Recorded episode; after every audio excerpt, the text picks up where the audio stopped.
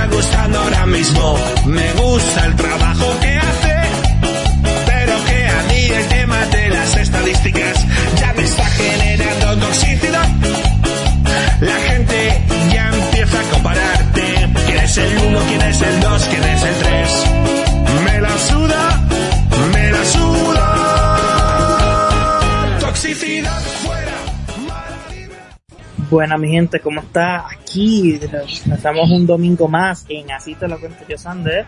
Como siempre quiero agradecer a Radio de Conexión Latam por darme la oportunidad de estar aquí hablando de un poco de lo que, bueno, casi siempre de lo que yo quiera. Este programa empezó siendo de, una cosa y ahora termina siendo de otra, pero bueno. Eh, hoy tenemos un tema muy interesante y por eso quería traer varias personas. Aquí tengo, hoy se hizo un crossover. Eh, hoy se hizo un crossover y tengo varias personas usando. Tenemos a Maffer. ¿Cómo estás, Maffer?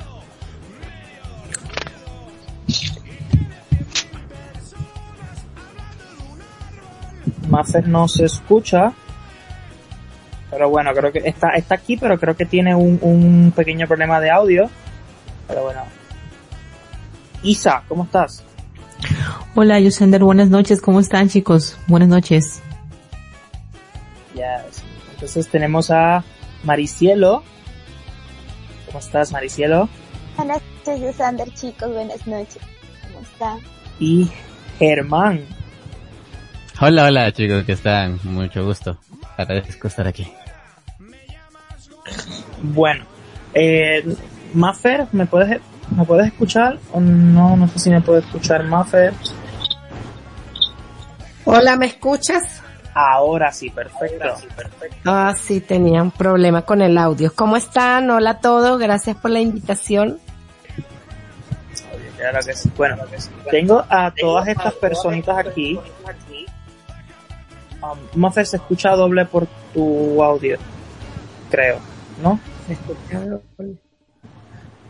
Bueno, ya no, no creo que no escucho doble. Ok, sí, pues tengo todas estas personitas aquí eh, invitadas porque vamos a hablar de un tema, eh, un tema que mucha gente considera un tabú y es eh, la depresión generada por la familia. Es un tema que no mucha gente le gusta hablar, eh, muchas familias no les gusta hablar de esto y eh, yo estaba buscando eh, una de las eh, tres, bueno, no, no son solamente tres, sino son una de las eh, eh, tres tipos de familias, no son todas, pero son los tipos de familias que generan eh, depresión. Una es la familia perfeccionista. Dice que esta familia son los que exigen el máximo de cada uno. No basta con ser un buen estudiante o tener un buen empleo, debes, ser, debes tener el mejor. Eso no sea negativo, se aceptarán que el fracaso es parte de la vida. Hay una gran diferencia entre la familia perfeccionista que provoca depresión y los padres exigentes que quieren un buen futuro para sus hijos, los medios aceptados para conseguir lo que se busca. Bueno, empezamos rápidamente. Este, ¿existen las familias que crean depresión, sí o no? El que quiera hablar, puede hablar. Yo creo que sí. Sí. Isa más. Definitivamente creo que sí hay muchos factores que te pueden llevar a, a caer en depresión y la familia en muchas ocasiones colabora para que eso suceda. Hay casos más fuertes que otros. Maffer, no sé si me puedes escuchar. Sí, sí, ¿me escuchan? Ahora, se correcto. Ok. Eh, bueno, lo que pasa es que creo que hay mul- es multifactorial, ¿no? Eh, también depende mucho de, pues de, individualmente de la persona. O sea, no todas las personas eh, tienen la misma resistencia o, o son tan, tan fuertes, ¿no? Hay gente que es muy susceptible.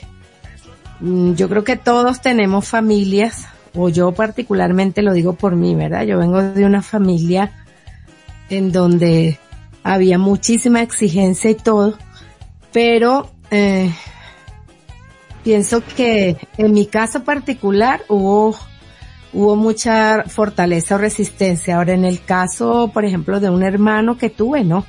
O él se vio muy afectado por todo eso. Entonces creo que son como muchos los factores que influyen, ¿no? Perfecto. Y esto, estos casos antes no se hablaban y ahora se, se ven, bueno, un poco más se habla. Siento que se habla un poco más.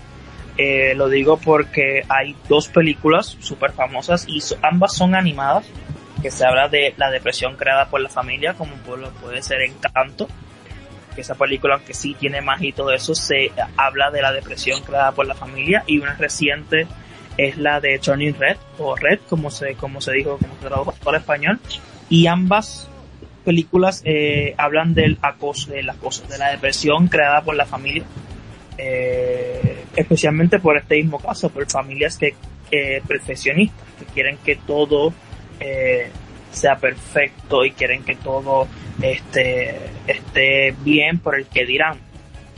Otro caso que veo aquí es la familia que descalifica. Mientras que la familia perfeccionista te obliga a ser mejor, la familia que descalifica te sabotea.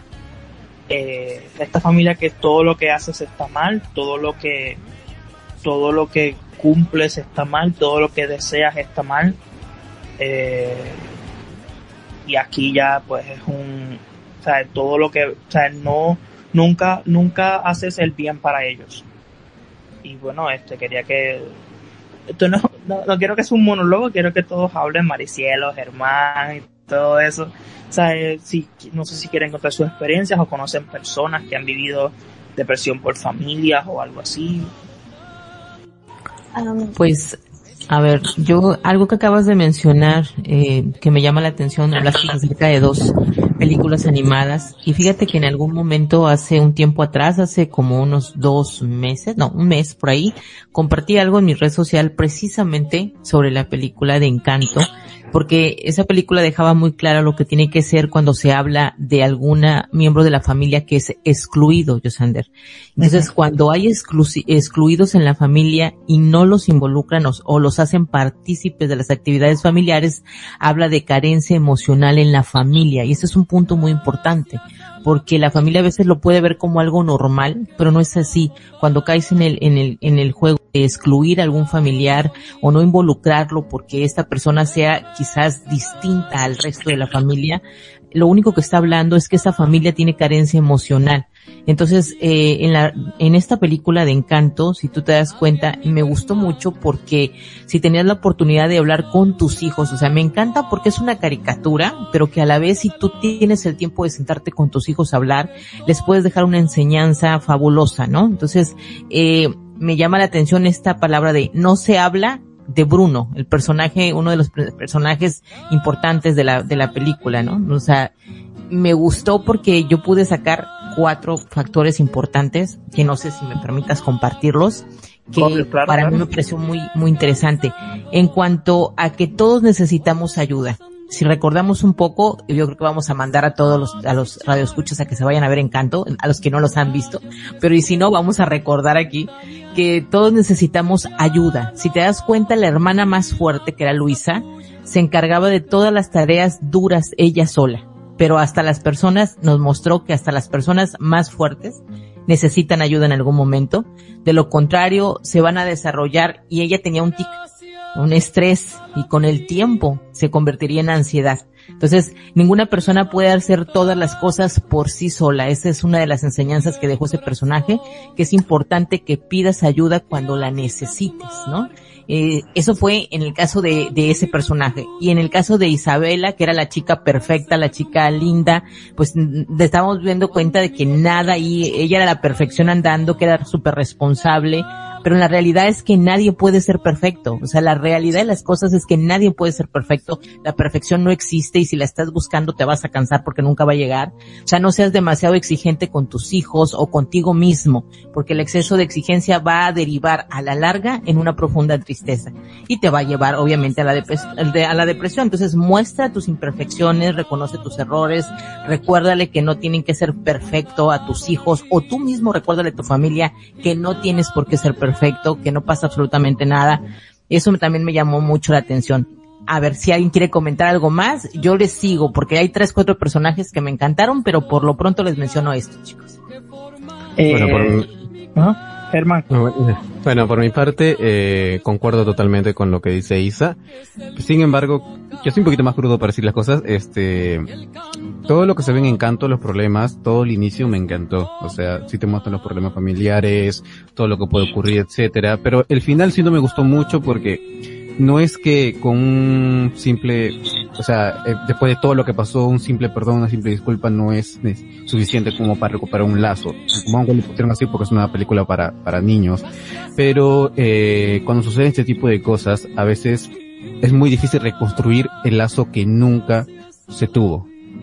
Eh, por ejemplo, en el caso de Bruno, eh, probablemente en, en, la vida real una persona así tan excluida, tan al punto de que prohíben a la familia hablar, siquiera mencionar su nombre, que lo ven como el malo de la familia, la oveja negra, muchas veces genera rencor, que no solo tristeza, a veces la tristeza se puede convertir en rencor, se puede convertir en a veces un cierto alejamiento con la familia. Y eso puede desembocar en muchas cosas, puede ser en casos graves, en casos leves, pero para poder hacer eso no no es que baste solo con un abrazo o con solo un, un, decir perdón, sino tienes que demostrar realmente que quieres reconstruir ese lazo con la persona, porque muchas personas en la vida real han pasado eso, que han sido excluidos por su familia, o que los familiares no los toman en cuenta, y por sí sienten un distanciamiento, distanciamiento con ellos, que es muy difícil, digamos, recuperar es muy difícil reconstruir o recuperar porque es algo bastante cierto, es muy fácil destruir algo y muy difícil, digamos, reconstruirlo o muy difícil crear algo, por decirlo así. Novio, en, en, esa película se ve que pues nos presenta lo que pasó, lo que pasó a la abuela y nos, nos deja de ser, no, nos deja, o sea, nos dice que, ah, ella es así por culpa de esto. Y por un simple perdón y un abrazo, eh, pues toda la familia ya quiere a Bruno, pero realmente si todo eso hubiera sido en la vida real, eh, tuviéramos que hacer una serie de ellos yendo a terapia, porque o sea, es, es obvio que va a pasar así, porque o sea, por lo menos si, si tomamos la película en el mundo real, por lo que se ve, ¿sabe? Eh, eh, como dice, Mirabel ni siquiera eh, recuerda a Bruno de lejos y ella tiene ya como casi veintitantos años, o sea que Bruno estuvo casi veinte años escondido, como quien dice, entre la casa y algo así de 20 años no se puede, este, de anoche a la mañana con un perdón arreglarlo. O sea, este, ¿qué piensan ustedes, Maricielo, Maffer, de lo que dijo Isa, Germán, yo?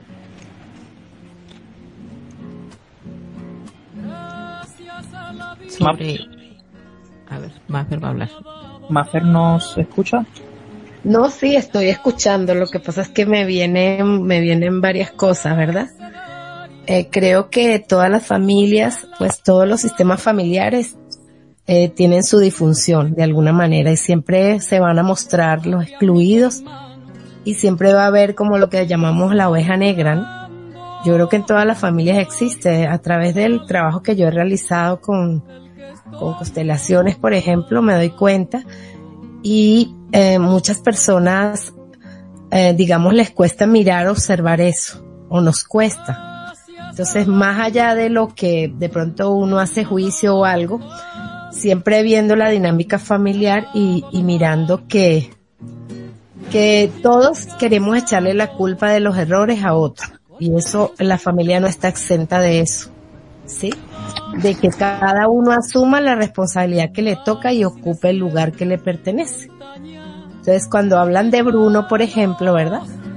Toda esa situación que la abuela llevaba es lo que yo puedo observar, todo ese trauma que ella vivió al perder a su esposo, al, al, al tocarle asumir una cantidad de cosas, tenía que, no sé, recaer sobre alguien y ese fue Bruno. Ese Bruno representaba todos los errores de la familia. Y nadie quiere sacar a la luz eso. Nadie lo quiere ver. O sea, Tú lo ves en las familias a veces y que si salió la hija embarazada, que si hay un homosexual, que si salió una que es casquisuelta o, o bueno, de vida alegre, o sea, todo el mundo quiere ocultarlo, nadie lo quiere sacar a la luz. ¿Sí me entiendes? Entonces creo que ahí podemos ver eso, lo podemos ver y indudablemente todo este tipo de películas, todo este tipo de cosas que, que se nos presentan ahora nos permite realmente como trabajar en nosotros mismos, en nuestro sistema familiar, en la, en las situaciones que nos toca como familia. Porque creo que todos tenemos ahí en nuestras familias nuestro lado ahí oscuro, ¿no? Sí, cada familia tiene su propio Bruno. Eso es, lo Exactamente. Exactamente. Y Maricielo, eh, ¿qué piensas de esto? Para que para que Isa nos diga contando los, los, más, personajes que vio de, de Encanto. Bueno, ah, la verdad que al escuchar todo lo que ustedes han estado diciendo a mí me trajo como que un poquito de recuerdo se podría decir ante todas las cosas que he podido vivir yo también acá. Porque como dicen siempre cada familia pues siempre hay una ovejita negra, siempre hay algo que le pasa a uno de ellos y siempre como que toda la culpa no solamente le echan a esa persona, sino también a los padres de esa persona y se vienen un montón de problemas. Por ejemplo, en mi, en mi caso tuve un familiar que se embarazó a muy temprana edad. Entonces, todos en la familia era, ay, esa chica, ay, su mamá que no la cuidó, que su mamá este, que su mamá el otro. Y se transgiversaron muchas cosas y hubo un montón de problemas. Entonces tampoco uno, está bien, creo que como cualquiera todos cometemos errores, pero, o sea, no se trata de hundir a esa persona, ¿no? Sino más bien apoyar a esa persona y que también esa misma persona sea consciente pues en lo que ha hecho y sobre todo que un error sí se comete, pero también ser responsable en ello, ¿no? Ah, y también que pues, aparte que las familias nunca van a ser perfectas y siempre algunos piden lo que es perfección, ¿no? Por ejemplo, en mi caso, mis papás siempre eran, tienes que ser así, tienes que hacer así, no debes hacer esto, no debes hacer aquello, tienes que hacer esto, tienes que hacer aquello. Entonces, tratar de hacer todo lo que te dicen tus padres a veces es muy frustrante, porque tú tratas de hacerlo y es como que si ellos nunca estuvieran complacidos con lo que tú tienes. En mi caso, yo en el colegio no he sido tan buena en el colegio, entonces mis papás eran como que, ay, ¿tú qué vas a hacer? Que este que el otro, no sé qué más. Mi papá quería que yo estudie otra cosa y yo hice una guerra para estudiar la, la, la carrera que estoy estudiando hoy en día. Entonces, hacer de que tú tienes que sacar tal promedio, que tú tienes que hacer esto, que tú tienes que hacer aquello, es muy frustrante. Y aparte de eso, que tienes un, un hermanito atrás de ti que siempre le dicen, tú eres el reflejo, tú eres el espejo de él, tú tienes que hacer todo esto porque si no él no lo va a hacer, que este que lo otro, no sé qué más. Entonces, siempre te quedas ahí con la este y tienes que cargar con los problemas a veces de él y tú tienes que ayudarle a, a él o a ella siempre en algunas cosas. Entonces, tienes que hacerte la fuerte o el fuerte por esas personas. Entonces tus papás siempre van a estar ahí, detrás, detrás, detrás. Y no puedes estar tranquila o tranquilo. Y siempre te generan muchos problemas. exacto. Eh, Isa, eh, ¿nos puedes seguir contando sobre los otros personajes de Encanto que viste este, Sí, claro que sí, me encantaría. Pero fíjate, algo que acaba de mencionar Maricielo me llama la atención. Ese, ese es el gran error que se comete en las familias, es el tema de la, de estar juzgando las acciones de los demás. O sea que somos pero expertos en estar juzgando el error, inclusive lo exaltamos y bueno, le exageramos en todo, ¿no? Y eso afecta muchísimo porque pues bueno, imagínate vivir en una familia donde te sientes hipervigilado todo el tiempo de que lo que voy a hacer, si les irá a gustar o no, y entonces eso afecta muchísimo. Y otra cosa que dice ella, eh, cuando te dan, es una carga emocional muy fuerte de que tú tienes que ser ejemplo para tu hermano, para tu hermana. Y dices, oh carajo, tengo que cuidar muchísimo lo que hago porque el que viene detrás de mí ya es responsabilidad mía cuando no es así. Y ella dijo, eh, a ti te pasó, Maricielo, lo de Luisa, o sea, hacértela fuerte, hacértela fuerte porque me está viendo mi hermano más pequeño, ¿no? Entonces, esta es una carga esa es una carga muy fuerte que al día de mañana si tú no la canalizas o no lo trabajas eso, te va a producir estrés, ansiedad y, ¿por qué no? El día de mañana una depresión, ¿no? Porque es importante pedir ayuda. Sí, todo eso, lo que usted dice, bueno, lo que tú dices, a mí me llegó a pasar. llegué a tener todo eso. llegué a tener ansiedad, llegué a tener depresión y fue horrible. Entonces, ¿qué hice yo? Aparte, yo hablé con mis papás, me senté en la mesa con mis papás, con mi papá, con mi mamá y yo les dije, yo no soy perfecta. Hago lo que yo puedo, sí. Sí sé que soy un espejo de mi hermano, sí. pero tampoco no es que sea perfecto toda la vida. Voy a cometer errores como cualquiera, y eso no significa que ustedes me van a juzgar. Al contrario, ustedes ya pasaron esa etapa, y ustedes lo vivieron a su manera. Entonces, yo tampoco no es que me desbande y que vaya a hacer cosas malas, porque yo sé los valores que ustedes me inculcaron. Pero sé que cometeré errores, entonces creo que eso es algo normal de cualquier persona. Y así poco a poco traté de hablar con ellos hasta que hoy en día digamos que es un poco más tranquilo. Pero me costó, me costó un montón pero qué increíble, ¿no? Que dices tú, pero ya no seguí, rompiste con esa cadena de que, ah, no me deleguen una responsabilidad que no es mía, así como que papá, mamá, la responsabilidad de mi hermano es suya, yo soy su hermana, yo voy a vivir mi vida, él va a tomar de mí lo mejor que pueda tomar, pero no me pidas, eh, en pocas palabras, como que casi yo lo eduque con mi ejemplo, cuando realmente son ustedes los responsables. Lo que hiciste tú de hablar con ellos fue lo mejor que te pudo haber pasado. Porque... Sobre todo que cuando tú cometes un pequeño error, ya para ellos es que, wow, ya cometiste ese error, tal vez tu hermano pueda seguir lo mismo. Tienes que comportarte y ser una mejor persona para que tu hermano vea ese ejemplo. Entonces, Sí, sí, te Eso de comportarse lo he escuchado muchas veces. pues bueno, chicos, les, cuento los otros dos personajes. Uno de ellos también tenía que ver con la tía Pepa. Esa tía era la que controlaba el clima con sus estados de ánimo. Entonces le han hecho creer a las personas que la felicidad de los demás depende de su estado anímico, pero esa es una carga muy pesada, ¿sí? Que provoca codependencia. Entonces cuidado con eso, porque cuando aquí el ejemplo es no le pidas a tus hijos que hagan las cosas por ti o que las hagan o que hagan sentir a los demás siempre contentos. No, todos tenemos derecho a sentirnos tristes o alegres cuando nos sintamos así. Son simple sencillamente son emociones y las emociones son para vivirlas, para sentirlas y, y hay que procesar eso. Son emociones. Pero pues en el caso de la tía Pepa, ella controlaba el clima con sus estados de ánimo, así es que siempre tenía que estar feliz para que las cosas no empeoraran, ¿no? Entonces cuidado con eso.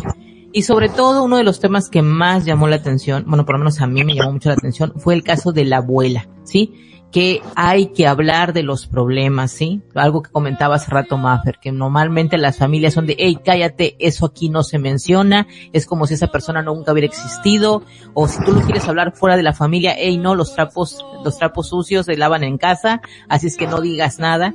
Entonces el caso de la abuela tiene ella miedo de hablar de los problemas, pero la realidad es que si no hablamos de los problemas y las dificultades que vivimos, se quedan para siempre en nuestro corazón. Entonces, eh, es lo que yo creo que Mafra aquí lo va a entender perfecto, es lo que en la psicología llamamos traumas emocionales, ¿no? Entonces, en el caso del tío Bruno se veían los problemas, por eso la abuela ordenaba que nadie, nadie hablara de Bruno, porque la abuela huía de eso, no quería hablar de los problemas y ella veía en Bruno problemas.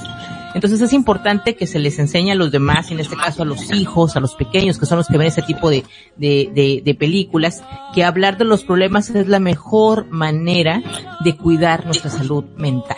Entonces yo creo que si los papás se sientan con sus hijos a ver este tipo de películas, realmente hay una gran enseñanza que ellos primero, primero como papá que entiendas en qué estás actuando tú mal, que se lo transmitas a los hijos. Entonces, la película de Encanto yo lo resumiría que es una realidad, es una película sobre los traumas generacionales, o sea, las dificultades que se pasan de generación en generación en la familia y los mandatos familiares, los papeles que asignamos a los hijos dentro de la familia. Entonces, es muy importante que aprovechemos todos los momentos para hablar con nuestros hijos y que también nosotros como papás reconozcamos que no lo sabemos absolutamente todo, que los hijos en muchas ocasiones nos van a enseñar a nosotros y no por ser los papás no nos equivocamos. Entonces hay que tener esa humildad y decir, a ver hijo, creo que tú me estás enseñando algo que a mí se me escapó.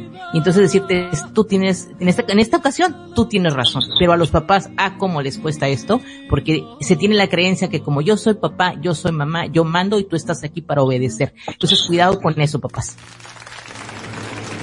Hay una cosa bien importante, fíjate que yo, bueno, yo tengo tres nietos, y ahorita que estamos hablando de la película, hay un fenómeno increíble con la canción de Bruno. De hecho, la han sacado en todos los idiomas y todos los niños la cantan.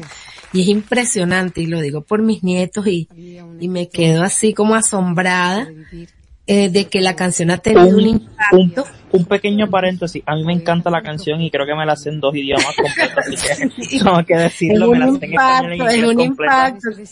Me encanta. Sí, pero es un impacto, pero es que ahí está, yo creo que es parte de, de esa, de ese grito, de esa llamada, ¿verdad?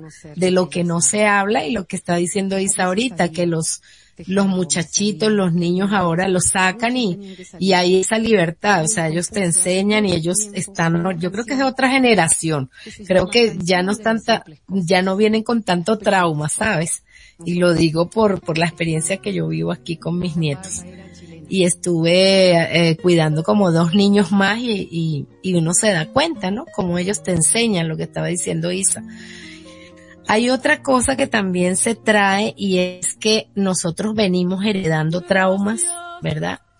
Y digo heredando porque precisamente como se va gestando toda esa, se viene gestando toda esa estructura familiar de, de ocultar lo feo, lo sucio, lo malo, de lo que no se habla, ¿verdad? Como la abuela, la abuela venía con un trauma fuerte y ella se callaba y ella no quería saber nada de lo que, o sea, no quería que se hablara de nada de lo que no fuera, que no fuera de, de lo bueno que habían hecho, de la, de que ella había construido encanto y todo esto.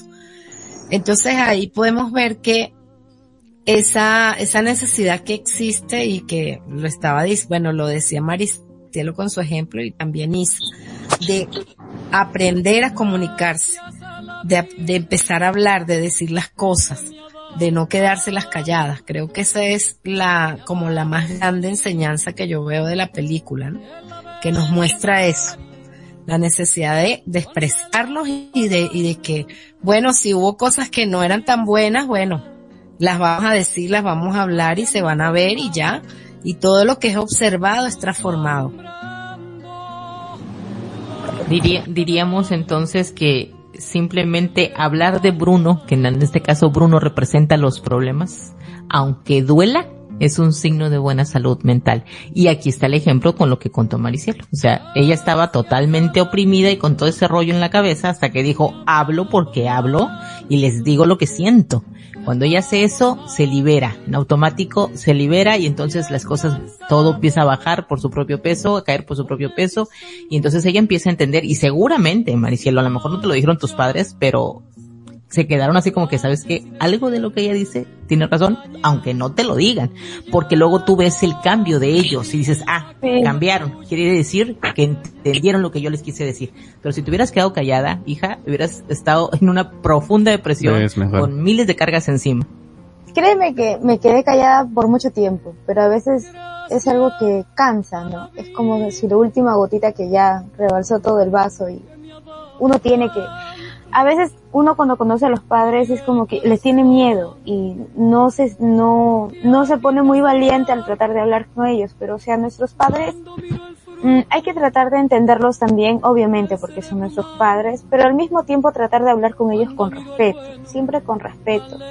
Tampoco no es el hecho de que ya te voy a decir cómo me siento y decirte tal, tal, tal, tal, y decir a veces cosas que uno puede decir las cosas mal. Entonces, siempre tratar de hablar con calma y con respeto con ellos. Al inicio tal vez van a renegar, al inicio tal vez no te van a entender, pero al pasar los días y poco a poco se van a dar cuenta que, como tú dijiste, efectivamente tienes razón. Entonces, van cambiando y se van dando cuenta que cometieron errores y poco a poco se van calmando las cosas. Hoy en día, con mis dos papás, por ejemplo, son ellos para mí mis amigos, no solamente mis papás, sino mis amigos. Con él, con ellos dos puedo salir a, puedo salir incluso con ellos. Es como que, ay, hoy día hay algo, ya llevo mi papá o llevo mi mamá, porque son como mis amigos, o sea, aparte de que me están ahí chequeando, también puedo disfrutar con ellos.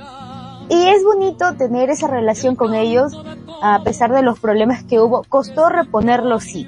Costó volver a ganar esa confianza un montón, porque yo no tenía confianza con ninguno de los dos.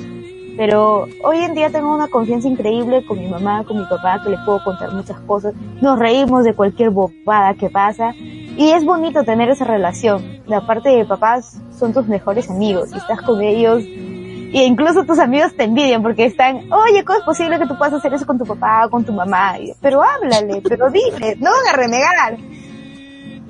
Es bonito.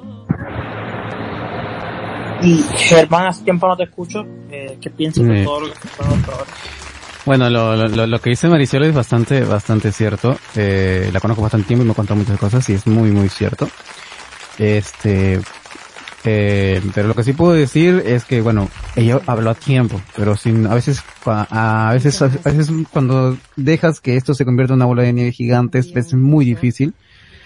Eh, me pasó a mí porque se me dice, a mí sí se me hizo muy difícil. Por lo menos Maricielo, bueno, pudo estudiar la carrera que quiso en, en su momento y todo lo demás.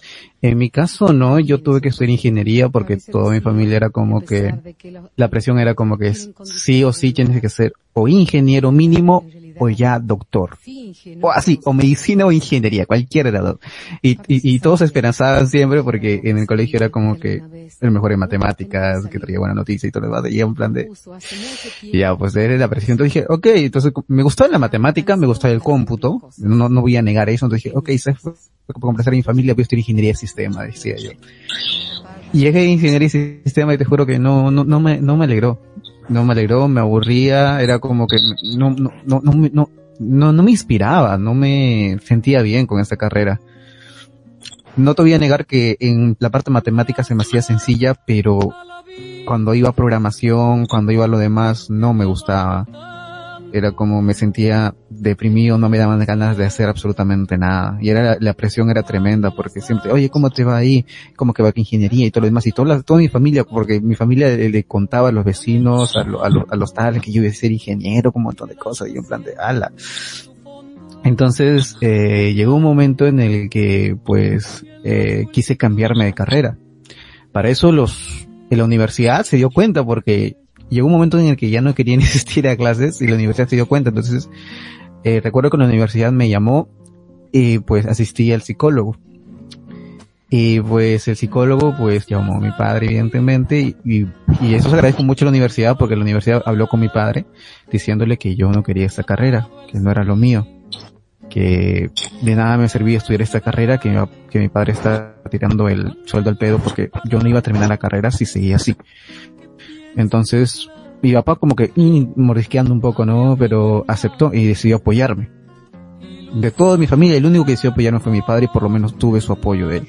Porque recuerdo que se hizo tan grande la bola de nieve que cuando mi familia se enteró que yo me iba a cambiar de carrera para lo que yo quería estudiar, en ese momento no sabía qué estudiar, pero estaba ahí indeciso todavía, porque era como terminar la secundaria y el año siguiente nomás ya a la universidad. Entonces, este, literalmente, eh, mi familia fue un infierno, no sé, esa época fue un infierno como que, que te llamen, o sea, que tu familia te diga, ah, que eres la oveja negra de la familia, que tú no quieres estudiar, que qué vas a hacer de grande futuro, cómo no vas a estudiar esto, que un montón de cosas. Y llegó el punto de hasta que familiares que ya no viven en esta región, me llevaron desde otra región, de otros departamentos, sabes, insultarme, decirme de todo, que si yo soy tal, un montón de cosas, que porque te cambiaste de carrera, que ah, y, y eso me dolía, o sea, me dolía, llegó un punto horrible en ese momento. Y, pero lo, lo, lo bueno que yo tenía, eh, era el apoyo de mi padre. Mi padre era el único que me estaba apoyando en ese momento, porque mi padre entendió, gracias a que la universidad habló con él, porque estuvimos en psicólogo así, y pues el único que me apoyó me sentía con, con un confort con él por lo menos, porque antes no era así, antes mi papá también como que metía mucha presión, pero me sentía como un confort ahí, ahí mejoré mucho mi relación con mi padre, pero con mi familia era, bah, por lo menos mi padre me, me, me defendía. Entonces yo ya, ya vi un tiempo en que yo ya decidí estudiar comunicaciones, porque averigué muy bien qué, qué era lo que era, y me encantó. Entonces dije, voy a estudiar comunicaciones, pero mi familia no aceptaba. Tuvo que pasar algo muy horrible dentro de mi familia que me afectó directamente a mí y a mi papá. Es algo horrible, no, no, es muy personal, pero tuvo que pasar algo muy horrible de mi familia, que literalmente todos en mi familia tuvieron que venir a mi casa, a esto mi papá ya no estaba conmigo, eh, ocurrió un, un ciertos sucesos y pues simplemente por ese hecho algo horrible que haya pasado en mi familia, mi familia decidió aceptar lo que yo quería. Decidió apoyarme porque yo estaba en un momento malísimo. O sea, era, era para mí de los peores momentos de mi vida que había sucedido. Entonces, en ese momento, era lo único que hizo literalmente que, que mi familia y yo volvíamos a enlazarnos fue una tragedia. Fue una tragedia. Y pues prácticamente eh, fue el único motivo. Ya después aceptaron, aceptaron mi, mi, mi carrera y todo lo demás. Y pues en su tiempo rindió fruto, porque gracias a esa, carrera, digamos, su, su video en YouTube, y Mauricio lo sabe, como hace un millón y medio de visitas, gané dinero con YouTube, eh, conocí muchas personas, algunos cuantos famosos entre comillas, y me relaciono y, todo lo demás y, me encanta, o sea, me siento muy feliz, esta carrera me, me, me hace feliz, no, no tengo que quedar sí, me hace feliz y me siento mucho mejor con ello. Nada puedo decir. Es que es cierto lo que dice Germán, siempre al inicio, por ejemplo, con lo de las carreras y que tus papás no te apoyen, es muy fregado. Mi caso fue algo similar lo de Germán, porque, o sea, yo terminé el colegio a los 16, hice un año a los 17 prácticamente no estudié, porque mi papá, toda la familia por parte de mi papá estudiaron ingeniería, todos son ingenieros. Entonces, lo único que faltaba era una ingeniera más de lo que era ingeniería ambiental. Y todos ellos son de una universidad estatal. Entonces, ahí va mi papá que decía, ya, no se preocupen que Maricero va a estudiar este ingeniería ambiental y va a estudiar en un estatal. Decía, mínimo tiene que entrar a tal universidad. Sí, sí, sí, sí, no sé qué pasa. Entonces mi papá a mí me inscribió en esa universidad, en la pre. Dijo, mínimo estudias administración. O bien es ingeniería o mínimo administración. Y yo no quería ninguno de los dos. Entonces, mi papá me inscribió, llegó el punto hasta de inscribirme. Pagó no sé cuánto pagó. Yo le dije, papá, yo no quiero estudiar eso. Yo quiero estudiar ciencias de la comunicación. Y mi papá, no, que sí, el otro, que vas a, vas a terminar pateando lata, que es una pérdida de tiempo, una pérdida de plata, no sé qué miércoles va, y un montón de cosas más. Entonces, yo le decía, pero papi es la carrera que yo quiero. No, que sí, lo otro, no sé qué más. Y ya, hasta que él lo pagó y yo tuve que entrar. Entonces, todo lo que era matemática, yo, no, para mí eso es lo peor que puedes ponerme. Me, me ponía lo que era letras y yo normal lo memorizaba, porque memorizarse creo que es algo más fácil. Y para mí fuera, era mejor. Entonces, hasta que ya de ahí un día renegando con mi papá, mi papá renegó bastante conmigo porque vio que en matemáticas yo no rendí ni papá. Entonces, yo llorando le digo, papá, yo no quiero, te dije que yo quiero estudiar ciencias de la comunicación, yo no quiero eso. Entonces mi papá, por darle a su este de él, él dijo, te conseguí una universidad donde puedes estudiar, pero está muy lejos, tienes que levantarte a las 5 de la mañana para que tomes tren. Lo tomas o lo dejas. Así me dijo. Y yo le dije, lo tomo. Entonces en el 2018 fue cuando recién yo me puse a estudiar esa carrera. Y yo lo que quería era ciencias de la comunicación o quería artes escénicas, porque es lo que a mí más me encantaba. Entonces mi papá, no, ninguno de los dos lo aceptó, ninguno de los dos. A las finales terminé estudiando ciencias de la comunicación en una universidad particular. Y toda mi familia por parte de mi papá era como que, ah, Maricielo, ¿qué es estudiando letras? Y en una universidad particular todavía. Yo era la ovejita negra de toda la familia en ese rato, en ese entonces. Yo, solo quiero decirles que esa universidad particular que está hablando Maricielo, yo estoy en la misma, estudiamos juntos, hemos estudiado juntos, actualmente se encuentra entre las 10 mejores del país, nada más voy a decir. mi, familia era como que, ah, Maricielo está estudiando comunicaciones. Y lo decía en un tono como que, mm" y todavía en una universidad. despectivo. Sí. Y miraban medio raro. Y hoy en día me adoran. Hoy en día dicen, mira, Maricero ya va a acabar su carrera, qué bueno. Porque yo sigo con mi beca, gracias a Dios, porque pertenezco al elenco de teatro de la universidad. Yo me salí con la mía. Mi papá al inicio era renegado horrible. Decía, tú, ¿qué vas a hacer esto? ¿Qué vas a hacer acá? Y no sé qué más. Y yo, papá, voy a entrar al elenco de teatro. ¿Qué vas a entrar a ese elenco? Va a ser una pérdida de tiempo. Me pueden dar una beca. ¿qué beca te van a dar a ti? Así me decía mi papá. Y yo, cuando terminé mi primer ciclo, para el segundo ciclo, yo estaba con mi beca. Hoy en día voy a entrar a mi noveno ciclo, voy a acabar mi carrera y sigo con mi beca. Y a mi papá le paro fregando. Mira papá, le dije, estoy con mi beca. Así que, si ahora mi papá sale muy feliz, dice, ay, mi hijita estudia ciencias de la comunicación. Eh, me alegro mucho. Bueno, la canela. Me, encantaría seguir hablando de esto, pero ahora mismo viene otro programa, Anime Ves. Así que antes de terminar, quería que dijeran unas últimas palabras, este, como para que la gente que nos escuche y, puede estar pasando por esto, ¿qué, qué, um, qué debe hacer para poder mejorar un poco más eh, su vida o, o, o por lo que esté pasando? Bueno, una de las cosas que yo siempre sugiero, ¿verdad? Y lo, y lo sugiero porque lo he experimentado en carne propia, es que uno pueda ser autorreferente, es decir, tener autoconocimiento. Creo que el poder saber cómo, cómo uno es, cuál es su límite, cómo se maneja, qué le afecta, qué le gusta, qué no le gusta, permite que uno pueda eh, tener ese límite y ese alcance para relacionarse con los demás y los demás es la familia porque digamos que es el primer el primer entorno es la familia. Y luego de ahí bueno vienen los amigos la, la sociedad como tal. Creo que sería una de las cosas que puedo yo recomendar siempre que podamos trabajar en el autoconocimiento en el saber quiénes somos lo que Isa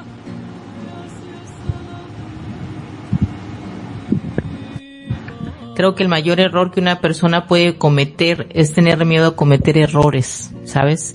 Y eso es lo que a muchos padres, por lo que estoy escuchando con estos dos chicos, tanto para Germán como Maricielo, fue lo que sucedió. Sus padres, el mayor error de ellos fue tener el miedo a cometer otro error y entonces no se estaban dando cuenta de lo que estaban afectando a sus hijos y como consecuencia los estaban haciendo que ellos se sintieran tan mal emocionalmente que inclusive pudieran pasar por una depresión. Entonces yo el consejo se lo doy primeramente a los padres. Cuidado, no tengamos la idea de que la forma en que educamos va a ser la correcta. Cuestionémosla, abri ah, vamos a abrir nuestra mente y darnos cuenta si realmente lo estamos haciendo bien y si no hay que cuestionar, hay que cambiar, hay que hacer un cambio por el bien de nosotros primeramente y luego por el bienestar de nuestros hijos. Entonces, en el caso de aquí tenemos dos ejemplos, Germán y Maricielo, dos chicos que uno tarde, otro temprano, pero lo hablaron, salieron, pero ese sufrimiento pudo haber sido evitado si los padres hubieran dejado de tener el mayor error de su vida que era cometer un error. Que al final del día, pues mira, ahí están los chicos felices haciendo lo que aman y disfrutando de lo que realmente es su talento. Los felicito, qué bueno que lo hacen, disfrútenlo y miren, por eso estamos aquí, porque ambos saben de comunicación. Germán, eh, desde, desde su punto de vista de lo que pasaron, que él consejo le darían a, las personas que puedan pasar lo mismo que ustedes pasaron para poder seguir adelante? Primero, primero que nada, yo creo que eh, no es bueno callárselo. Y si tienen miedo otra vez de hablar con sus padres y todo lo demás, también pueden hablar con un amigo, una persona cercana suya, para después sentirse preparados para hablar con sus padres. Yo en mi caso tuve a mi padre que por lo menos me apoyó hasta cierto punto cuando se dio cuenta. Y también tuve a mi, a, bueno, a una persona especial que ahorita ya no está está, digamos, en el cielo. eh, una persona muy especial para mí, que también estuvo a mi lado siempre. Y se lo agradezco un montón. Eh, y bueno, solo, solo decir que no se lo guarden. Primero que nada, no se sienten preparados para hablar con sus padres, primero hablen con alguien cercano a ustedes, cuenten lo que pasa, desahóguense, que es bastante bueno, y prepárense para poder hablar con ellos, hacerles entender a ellos de una manera eh, digamos, calmada. No, no te, no, no es, no es exaltarse, decir, no, yo quiero estudiar eso como una persona rebelde, porque lo, lo, único que vamos a lograr es hacer que, ver que los padres van a decir, ah, yo siempre tuve la razón porque por eso te comportas así, porque me ha pasado. Entonces, es mejor hablar de manera calmada en su momento y hacerles ver que tú no estás o hecho para lo que ellos quieren hacer y que nunca, eh, y que nadie debe ser presionado hacer algo que no quiere hacer prácticamente. Es lo único que puedo decir. Mariciela, para terminar, ¿qué puedes dar consejos para gente que pasara por lo mismo que tú? Mm, bueno, lo único que, aparte, estoy muy de acuerdo con lo que dijo Germán. Nunca se queden callados. Siempre vamos a pasar por temas o por cosas que son muy fuertes para nosotros, sobre todo en cada edad que uno va pasando, pero nuestros papás, mal que bien, nos van a entender siempre. ¿Por qué? Porque son nuestros padres y siempre va a haber uno de los dos que nos va a conocer más. Entonces, si uno tal vez tiene miedo tratar de hablar con ellos, siempre vas a tener un familiar al que le tienes bastante confianza. Entonces, esa persona o ese familiar te va a ayudar a que hables también con tus padres, si es que tú no te sientes preparado o listo para hablar con ellos. Pero siempre ten presente que para que tú puedas expresarte ante ellos, tienes que ser una persona muy respetuosa también y decirles cómo te sientes, expresarles tal como eres, no cómo te sientes en esos instantes y qué crees que se puede mejorar como familia, en el entorno familiar más que todo. y te darás cuenta que tus papás son buenas personas, son bien chéveres y entonces pueden tratar de arreglar las cosas y crear un buen ambiente familiar. Eso es lo que gracias a Dios en mi casito sí pasó. Bueno, ya escucharon lo que dicen todas las estas hermosas personas que realmente otra vez les agradezco que, que aceptaran la invitación para hablar de estos temas que yo sé que para muchas personas es difícil hablarlo, pero me encanta, me encanta que todos hayan aceptado que, que den su granito de arena para esta situación que obviamente le toca de cerca a muchas personas y obviamente eh, desde aquí quiero obviamente que bueno que películas como Encanto y Turning Red hablen de esto porque así muchas personas pueden entender eh, desde otro punto de vista este, su propia vida porque puede, puede llegar a pasar conozco personas que se, que se dieron de cuenta que su vida era igual solamente por la película o sea Luisa o algo así Isabela y me encanta que esto se está hablando más, que ya no sea un tabú. Bueno, sigue siendo un tabú, pero yo no, que siga saliendo más a la luz. Bueno, eh, ya el programa terminó, ahora viene Anime Bebés. Eh, si no pudieron escuchar el programa, eh, quiero que eh, puedan escuchar la, la, repetición en Spotify. Y eh, bueno chicos, ¿dónde los podemos escuchar luego? Este, sus programas. Yo el último, por favor. bueno, Isa, ¿dónde podemos escuchar Hola, buenas noches a todos. Pues nada, invitarlos a nuestro, a mis programas el día de mañana lunes con el programa Ahora Entre Nos. Es un programa de educación sexual muy interesante. Los miércoles el programa Renovación Personal todo lo relacionado con salud mental y emocional y el día jueves el de Hazte Cargo, un programa hecho especialmente para los padres, para el tema de la educación, romper con, con los eh, viejos conceptos de educación, hablar sobre inteligencia emocional y sobre todo poder apoyar a los padres con este proceso de educar a sus hijos. Mafer, ¿dónde podemos escuchar? El poeta, en realidad, Mafer. finge no conocer lo que ya sabe no, no creo que... Bueno, los... ahora, sí. Muchos tenían que salir. Y él compuso hace mucho ¿Me escuchas, Mafer? Lunes, Perú, está... Te... ¿Sí me escuchas? Se, se te corta un poco. Eh, Sí, ¿dónde, sí. ¿Dónde te podemos escuchar? ¿Me escuchas? Ahora. Eh, los lunes en Terapiando con Maffer estamos...